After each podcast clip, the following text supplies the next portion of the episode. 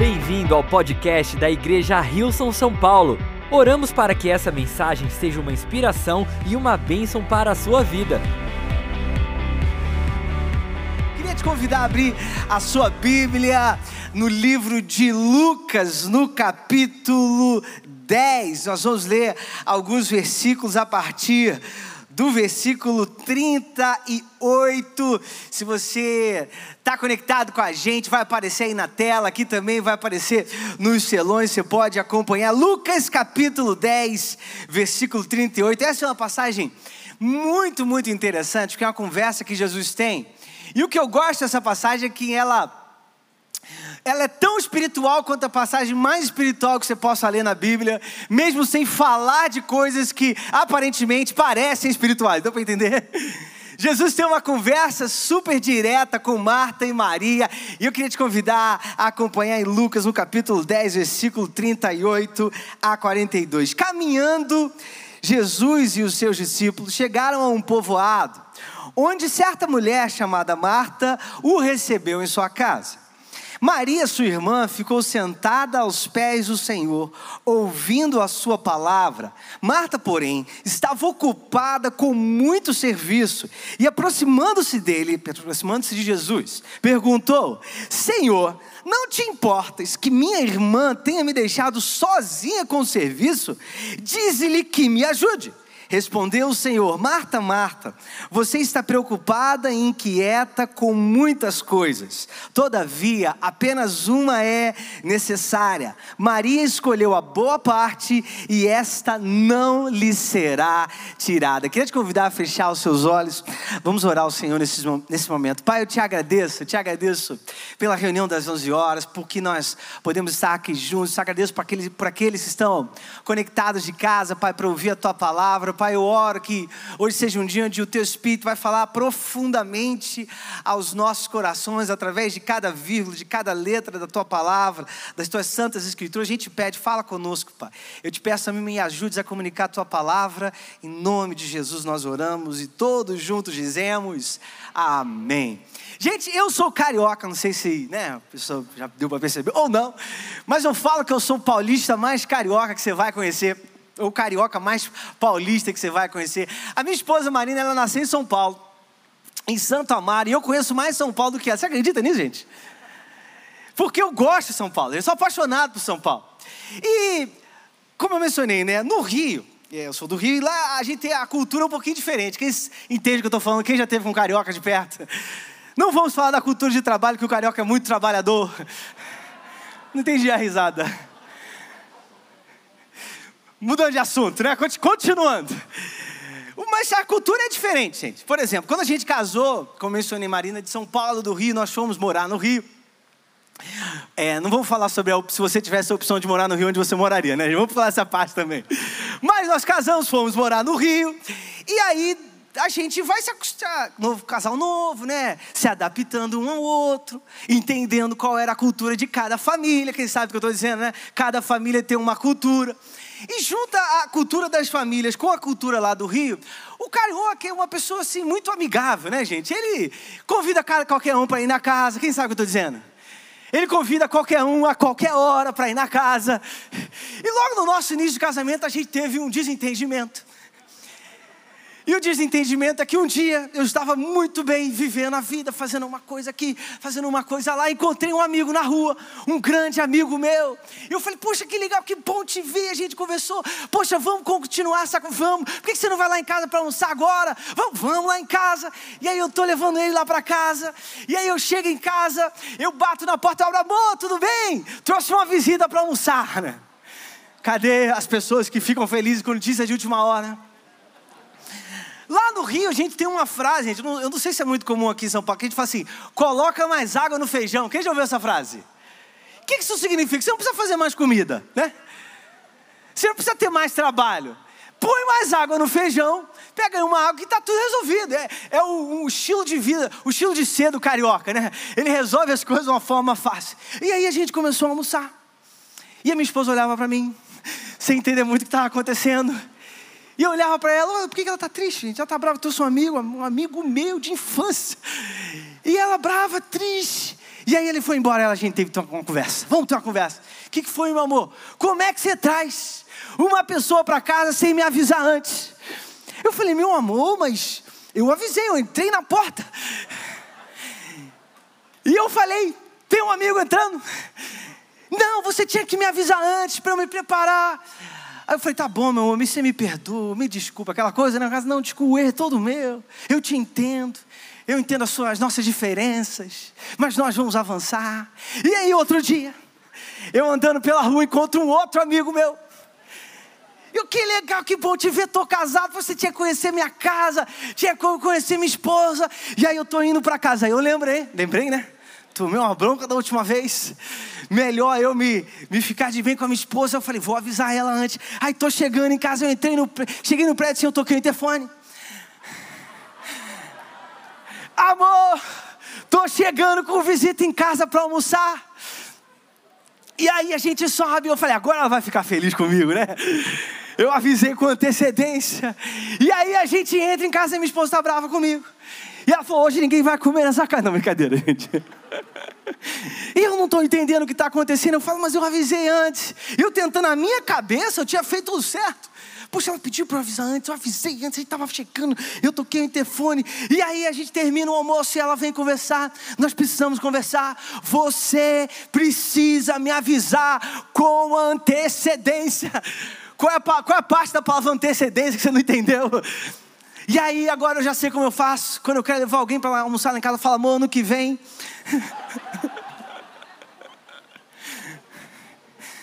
Quem é do lado da minha esposa tem que ter antecedência. Cadê o pessoal? Quem acha que está tudo bem, a gente sai para almoçar depois da reunião agora, vamos lá para casa, não tem problema nenhum. Você pega o que está na dispensa já. O que acontece é que nessa história com Jesus foi mais ou menos a mesma história.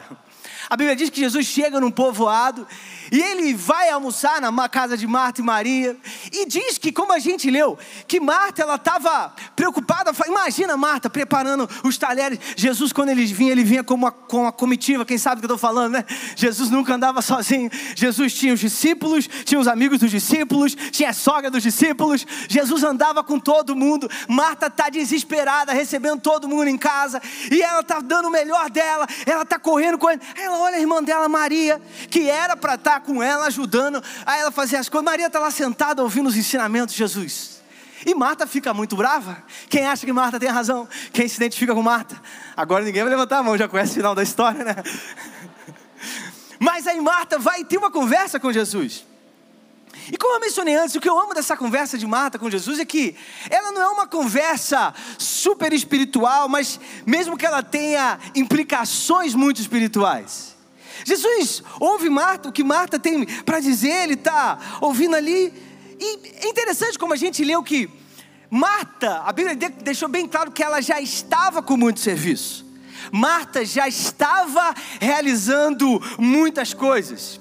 E eu acho que muitos de nós nos identificamos com essa parte da vida de Marta, né? A gente vive uma vida cheia, muita coisa acontecendo, muita coisa no trabalho acontecendo, muita coisa na mente. Quem sente que às vezes na mente falta espaço, né? Fala assim, gente, eu preciso de espaço na cabeça para respirar, que eu não estou conseguindo mais respirar.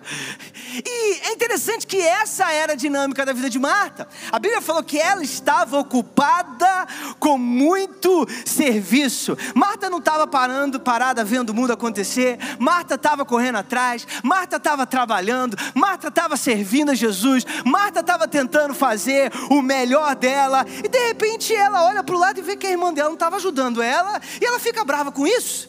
Ela vai tirar satisfação com Jesus, e ela, como a gente viu, ela, Jesus, você não se importa com essa situação? Você, tá, você não está vendo que a minha irmã está aqui sem fazer nada?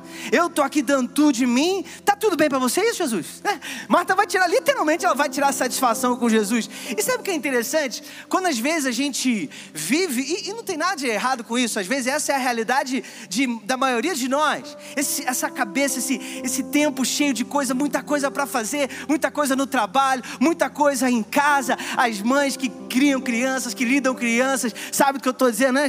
Gente, cuidar de criança é mais difícil ser presidente de uma empresa. Quem concorda comigo? Quem concorda comigo? A carga emocional, e amor, fala amém, bem alto assim, né? E a verdade é que a vida da gente é cheia, não importa que nível você está, não importa o que você faz, não importa aquilo que você está envolvendo. Só que às vezes, quando a gente está muito nesse nosso mundo, a gente entra no que eu vou chamar de modo selfie, né? E era o modo que Marta entrou. Marta entrou no modo selfie. Ela estava olhando para tudo aquilo que ela estava fazendo, ela sabia que ela estava ocupada, fazendo muitas coisas. E quando a gente entra no modo selfie, a gente começa a ver o mundo ao nosso redor baseado em nós. Foi isso que aconteceu com Marta. Marta chegou para Jesus: Jesus, você não se importa com a minha irmã? Veja bem, Marta podia falar: Oi, ô discipulado aí, vai, todo mundo, pega aí os pratos, todo mundo agora vai ajudar, não é verdade, gente? Não ia resolver muito mais rápido, mas a verdade, quando a gente às vezes entra no nosso modo self, a gente começa a olhar para as pessoas que estão do nosso lado e achar que a culpa do nosso modo self é delas, que a culpa do nosso modo sobrecarga é delas. A gente começa a tentar responsabilizar as pessoas ao nosso redor, a gente começa a acusar, a gente começa a comparar, a gente começa a botar a culpa no céu, na lua, nas estrelas. Às vezes, quando a gente entra nesse modo Marta, mesmo que a gente esteja com muitas responsabilidades, carregando muitas coisas, a gente para de ver a vida como Jesus queria que a gente visse a vida. Jesus ele responde, responde para Marta de uma forma muito interessante. É quando a gente vê né, o que Marta tinha acabado de falar para Jesus, quando a gente entra no modo self, a gente começa até a dizer o que, que Jesus tinha que fazer, não é verdade? Que ela falou assim para Jesus: Jesus, por que, que você não manda ela vir me ajudar? E aí Jesus vira para ela: Marta, você está preocupada e inquieta com muitas coisas, Marta.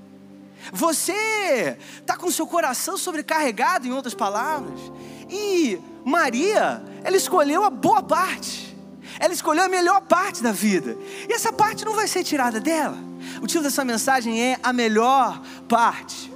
Não importa, talvez, o que você está vivendo, não importa como você vê o mundo ao seu redor, não importa o quanto você sente sufocado ao ponto de se autoconvencer de que a sua forma de ver as coisas é a melhor forma de ver as coisas, é a única forma de ver as coisas para sua família, no seu trabalho, não importa a que nível e que estado você está, Jesus, ele olha para você e fala: existe uma forma melhor, existe uma parte melhor melhor da vida, Marta. E ele falou assim, Marta, só essa parte é necessária. Ah, eu não sei você, mas eu acho que se eu fosse nesse lado aí, tá Jesus e Marta, eu falo, Marta, vamos conversar com Jesus. Porque veja bem, quem que vai botar a, a mesa para os discípulos comerem? Quem que vai preparar a comida? Quem que vai lavar a louça? Quem que vai, quem que vai botar comida em casa, não é verdade? E a verdade é que Jesus olha para Marta nessa condição e circunstância e fala: Marta, existe uma forma de viver a vida que é melhor do que essa forma que você está vivendo a vida. Ele está dizendo, Marta, existe uma forma da gente carregar as nossas responsabilidades, existe uma forma de nós vivermos o nosso propósito, de nós mantermos a nossa vida sem carregar da forma que, como você está carregando. E a melhor parte, o primeiro ponto dessa mensagem é: a primeira, melhor parte é escolher ser parte. O que eu amo na forma como Jesus se refere a Maria que Jesus fala assim: Marta, Maria, ela escolheu a melhor parte. Sabe que às vezes a vida a gente vai ter que aprender a escolher a melhor parte. Porque senão a gente acaba sendo carregado pelas responsabilidades do dia a dia da vida. Né? A gente acaba é, sendo carregado pela responsabilidade do seu trabalho, do seu chefe, da sua casa, do dia a dia, de ser talvez, de procurar um emprego. As responsabilidades elas podem pesar sobre a sua vida de um jeito que você entra nesse modo self e ao invés de a gente escolher a melhor parte, a gente acaba vivendo sendo carregado pela vida, né? E Jesus falou assim: Marta, você precisa aprender a escolher a melhor parte. E a primeira melhor parte que Jesus falou, como eu mencionei, é escolher ser parte. A melhor parte é escolher ser parte. Veja bem, Marta, ela podia ter tomado a mesma decisão que Maria tinha tomado. Como mencionei, a responsabilidade de servir Jesus e seus discípulos não era somente de Marta, era das duas juntas. As duas tinham a mesma responsabilidade, mas Maria, ela soube escolher ser parte daquilo que estava acontecendo. Ser parte daquilo que estava acontecendo na sala, Jesus ensinando para os seus discípulos, Jesus derramando sabedoria, Jesus em relacionamento com aquelas pessoas. Marta, ela soube escolher ser parte. Eu amo que Marta Marta, perdão, Maria. Eu amo que quando a gente olha para a vida de Marta, existe uma característica, como eu mencionei, que a gente identifica, que é essa característica da performance, né? A gente tenta construir mais, a gente tenta construir a nossa carreira, a gente tenta construir uma vida melhor para os nossos filhos, a gente tenta construir, a gente tenta crescer, a gente vive dominado por essa necessidade de performar, por essa necessidade de ser melhor, por essa necessidade de crescer, por essa necessidade de alcançar. Marta, ela não estava estava tentando ser mais espiritual. Isso que eu achei interessante. Marta não estava tentando, através do que ela estava fazendo, receber algo de Jesus. Não, não era nada disso. Marta não estava tendo uma postura religiosa. Marta estava tendo uma postura natural, uma postura normal. Ela estava tentando dar conta de tudo. E o que Jesus falou para o coração de Marta: Marta, no meio disso tudo, no meio eu sei que você está tentando dar conta, mas você precisa escolher ser parte de algo maior que está acontecendo nesse lugar. Você precisa escolher ser parte de algo que está acontecendo com as pessoas ao seu lado, de algo que está acontecendo no mundo ao seu lado. Marcos, no capítulo 8, versículo 36, diz assim: Pois que adianta ao homem ganhar o mundo inteiro e perder a sua alma. Esse, essa passagem, ela pode ser, a gente pode ler ela, de que adianta o mundo ganhar, ao homem ganhar o mundo inteiro e perder a sua família? De que adianta ao homem ganhar o mundo inteiro e perder os seus amigos? De que adianta o homem ganhar o mundo inteiro e perder os seus filhos? De que adianta o homem ganhar o mundo inteiro e perder o seu relacionamento com Deus? Jesus estava tentando falar para Marta: Marta, no meio dessa sua realidade, dessa necessidade de performar, você precisa entender e escolher a melhor parte. Marta, ela vai para Jesus, tentando fazer com que Jesus reconhecesse a habilidade dela de performar. Né? Jesus, você tinha que reconhecer aqui o que eu estou fazendo e falar para minha irmã me ajudar, porque aquilo que eu estou fazendo é a coisa mais importante que está acontecendo no mundo inteiro. E Jesus fala: Marta, escolhe a melhor parte. Escolha ser parte. Jesus estava tentando mostrar para Marta que a sua irmã não está fazendo alguma coisa menos importante do que o que você está fazendo. Na verdade, aquilo que ela escolheu, o fato de ter escolhido ser parte, significa que ela está fazendo uma coisa mais importante daquilo que você está fazendo. E é nisso que tem que estar o seu coração. Ser parte, ser parte daquilo que Deus está fazendo na vida dos seus amigos, ser parte daquilo que Deus está fazendo na vida do seu grupo de conexão, da sua igreja, da sua família, ser parte daquilo que Deus está fazendo na vida do seu cônjuge. É isso que Jesus está fazendo, falando para Marta. Marta, existe uma forma da gente viver a nossa vida, existe uma escolha que a gente precisa fazer se você quer viver a melhor parte. Filipenses. Filipenses capítulo 2, versículos 1 a 11. É uma passagem um pouco longa, mas vem comigo. Por, por estarem unidos com Cristo, vocês são fortes o amor dele os anima e vocês participam do Espírito de Deus e também são bondosos e misericordiosos uns com os outros. Então, peço que me deem a grande satisfação de viver em harmonia, tendo o mesmo amor e sendo unidos de alma e mente. Não façam nada por interesse pessoal ou por desejos tolos de receber elogios, mas sejam humildes e considerem os outros superiores a vocês mesmos, que ninguém procure somente os seus próprios interesses, mas também os dos outros. Tenham entre vocês o mesmo modo de pensar que Cristo Jesus tinha. Ele tinha a natureza de Deus, mas não tentou ficar igual a Deus. Pelo contrário, ele abriu mão de tudo que era seu e tomou a natureza de servo, tornando-se assim igual aos seres humanos e vivendo a vida comum de um ser humano. Ele foi humilde e obedeceu a Deus até a morte morte de cruz. Por isso, Deus deu a Jesus a mais alta honra e pôs nele o nome que é o mais importante de todos os nomes, para que, em homenagem ao nome de Jesus, todas as criaturas no céu, na terra e no mundo dos mortos caiam de joelhos e declarem abertamente que Jesus Cristo é o Senhor para a a glória de Deus, o Pai. Amém?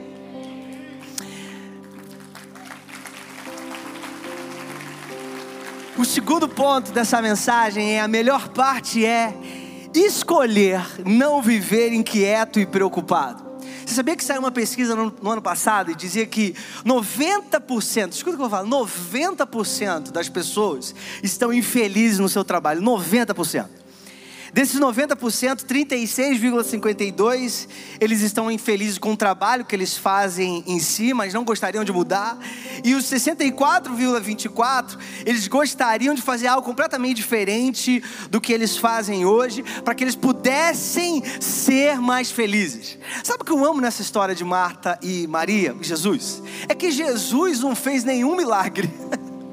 Jesus não fez assim, não orou e a louça ficou lavada. Jesus não orou e a mesa estava pronta. Jesus não mudou absolutamente nada da circunstância de Marta. E ele falou assim: Marta, você precisa escolher viver menos preocupada. Parece algo tão simples, mas Jesus ele não fez um milagre para que Marta vivesse menos preocupada. Jesus falou: Marta, você precisa aprender a viver menos preocupada. Tem é, conselho mais prático, mais direto do que esse? É óbvio que a gente vai falar, Jesus, então você me ajuda, porque eu não estou conseguindo. Mas o que Jesus falou foi: o, o a revelação para nós é: talvez você precisa não é do emprego novo. Talvez você precise aprender a viver menos preocupado e inquieto. Né? Foi isso que Jesus falou para Marta: Marta, você está preocupada, inquieta demais. Olha que diz no Salmo 55, 22: Entregue as suas preocupações ao Senhor e Ele os susterá. Sabe que às vezes a gente não está sentindo a força de Deus sustentando a gente? Porque às vezes a gente não está entregando as nossas preocupações. Ele foi entrega para Ele jamais permitirá que o justo venha cair. Lucas capítulo 12, versículos 25 e 26. Quem de vocês, por mais que se preocupe, pode acrescentar uma hora que seja a sua vida? Visto que vocês não podem sequer fazer uma coisa tão pequena, por que se preocupar com o restante? Gente, essa palavra é profunda demais. Porque a gente vive num mundo muito desigual, onde às vezes algumas pessoas investem muitas riquezas para poder estender a sua vida. E onde outras pessoas não têm as condições para investir naquilo que elas acreditariam que poderia estender a sua vida. Esse versículo fala: por mais que a gente se preocupe, a gente não consegue adicionar uma hora à nossa vida, porque isto está nas mãos de Deus. Sabe o que a Bíblia está tentando ensinar para a gente? É que a vida é mais importante do que aquilo que a gente precisa para viver. Eu vou repetir essa frase. A vida, ela é mais importante do que aquilo que a gente precisa para viver. Quais são as coisas que estão roubando o nosso coração, roubando a nossa preocupação e deixando a gente de escolher a melhor parte da nossa vida? A melhor parte que Jesus tem para nós. Eu amo que quando tem a gente olha Maria e Marta, a melhor parte estava do lado de Marta. A melhor parte estava no cômodo ao lado. E Jesus está tentando ter uma conversa para tocar no coração de Marta. Não vale a pena a gente viver, andar ansioso, não vale a pena a gente andar preocupado, inquieto, quando nós temos um Deus que cuida de nós. Quando nós temos um Deus que nos ama, em Mateus 6, no capítulo 33, ele fala: Olha só os pássaros, olha só os animais, eles não se preocupam, eles não, não acumulam, eles não têm é, Bitcoin no banco, eles não se preocupam com nada e vê se algum deles deixou de ser cuidado, deixa de ser cuidado do seu Deus, aquele passarinho que te acorda contando todo dia, quem sabe o que eu estou falando? Tem um passarinho lá em casa, Jesus amar, todo dia, ó, Deus abençoe esse passarinho. Ele está preocupado que ele está acordando alguém? A gente precisa aprender a viver a nossa vida menos preocupado. Foi isso que Jesus disse para Marta, tão profundo. O terceiro ponto dessa mensagem, a melhor parte é escolher estar aos pés de Jesus. Essa semana a gente teve a nossa noite de DNA. Cadê o pessoal que estava na nossa noite de DNA? Foi sem dúvida para mim uma das noites que eu mais gostei. Foi maravilhosa a palavra do nosso pastor Cris. O pastor Cris falou algo que tocou muito, na verdade a mensagem dele foi sobre isso. Ele falou assim: aquilo que está em nós é o que sustenta aquilo que está sobre nós. Aquilo que está em nós é aquilo que Deus usa para construir aquilo que Ele quiser construir sobre nós. É uma mensagem que a gente, pastor Cris focou em caráter, focou em moldar o nosso caráter com as nossas companhias, com quem nós prestamos contas, com integridade, honestidade, com viver de uma forma irrepreensível e com convicções corretas. E o que eu amo, como isso se aplica a essa mensagem, é que quando a gente olha para a vida de Marta, Marta e Maria, as duas, estavam com a mesma responsabilidade de serem anfitriões de Jesus e de sua comitiva. Imagina Jesus falando para você, tocando o interfone, tô subindo que para almoçar, e Jesus não tinha trazido só um amigo, não, ele tinha trazido mais uns 30. E a imagem é Marta e Maria, as duas com essa mesma responsabilidade. Maria, com essa mesma responsabilidade, com esse peso sobre ela, de receber Jesus da melhor forma, ela escolheu estar aos pés de Jesus, ouvindo aquilo que ele tinha para falar, e ela falou: aquelas coisas que não são tão importantes quanto isso, eu preciso ouvir o que Jesus tem para falar para mim. para eu enfrentar, para eu carregar aquilo que está diante de mim, eu preciso ver Jesus diante de mim falando comigo. Eu não vou conseguir somente porque eu sou um bom, uh, um bom empresário, somente porque eu passei para a segunda fase ou para outra fase da Olimpíada de Matemática. Eu preciso ver Jesus diante de mim enquanto eu carrego tudo isso que eu tenho para carregar. Essa é, é a história, a imagem de Marta e Maria. Maria não estava tentando é, não corresponder com as responsabilidades dela, Maria estava tentando escolher a melhor parte. Sabe que em Colossenses, no capítulo 1, versículos 26 a 29, diz assim: O mistério que esteve oculto desde todos os séculos e em todas as gerações, e que agora foi manifesto aos seus santos, aos quais Deus quis fazer conhecer quais são as riquezas da glória deste mistério entre os gentios, que é Cristo em vós, a esperança da glória. Ele não falou que é Cristo sobre vós. Ele não falou que é Cristo naquilo que nós vamos construir. Ele falou: Cristo em nós é a esperança da glória. Se a gente constrói alguma coisa em nome de Jesus, que não reflete Jesus em nós, um dia isso vai ser queimado.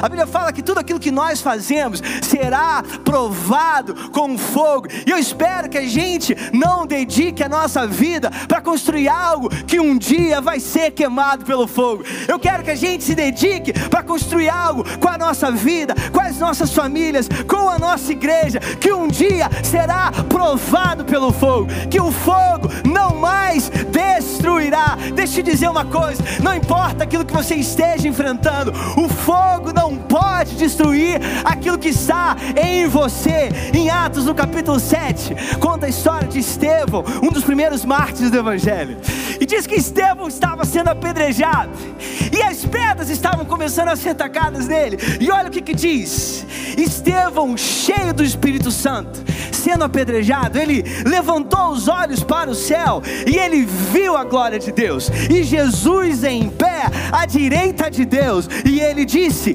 Eu vejo os céus abertos e o filho do homem em pé à direita de Deus, mas eles, os seus inimigos, taparam os ouvidos e dando fortes gritos, lançaram-se todos juntos contra ele, arrastaram-no para fora da cidade e começaram a apedrejá-lo. Enquanto apedrejavam, Estevão orava: Senhor, recebe o meu espírito. Então caiu de joelhos e bradou: Senhor, não os considere culpados deste pecado. E tendo dito isso, adormeceu. Cristo em nós, a esperança da glória, é mesmo quando nós estamos sendo apedrejados, nós conseguimos olhar e ver Jesus à direita do Pai, sabendo que Ele cuida de nós, Ele está com responsável, Ele é o responsável por tudo aquilo que vai acontecer a nós e conosco, não importa o tamanho daquilo que você está enfrentando, eu quero declarar sobre você, sobre a sua família, sobre seus relacionamentos, Cristo em nós é a esperança da glória, não é aquilo que Cristo pode fazer por nós, não é aquilo que Cristo, que nós podemos fazer por Cristo, mas Cristo Jesus em nós é a esperança da glória. Eu queria te convidar para ficar de pé e vamos adorar Ele. Obrigado por ouvir o podcast da Igreja Rilson São Paulo. Esperamos que você tenha sido desafiado e inspirado. Se gostaria de visitar nossas reuniões aos domingos, você pode encontrar mais informações no site rilson.com/são paulo.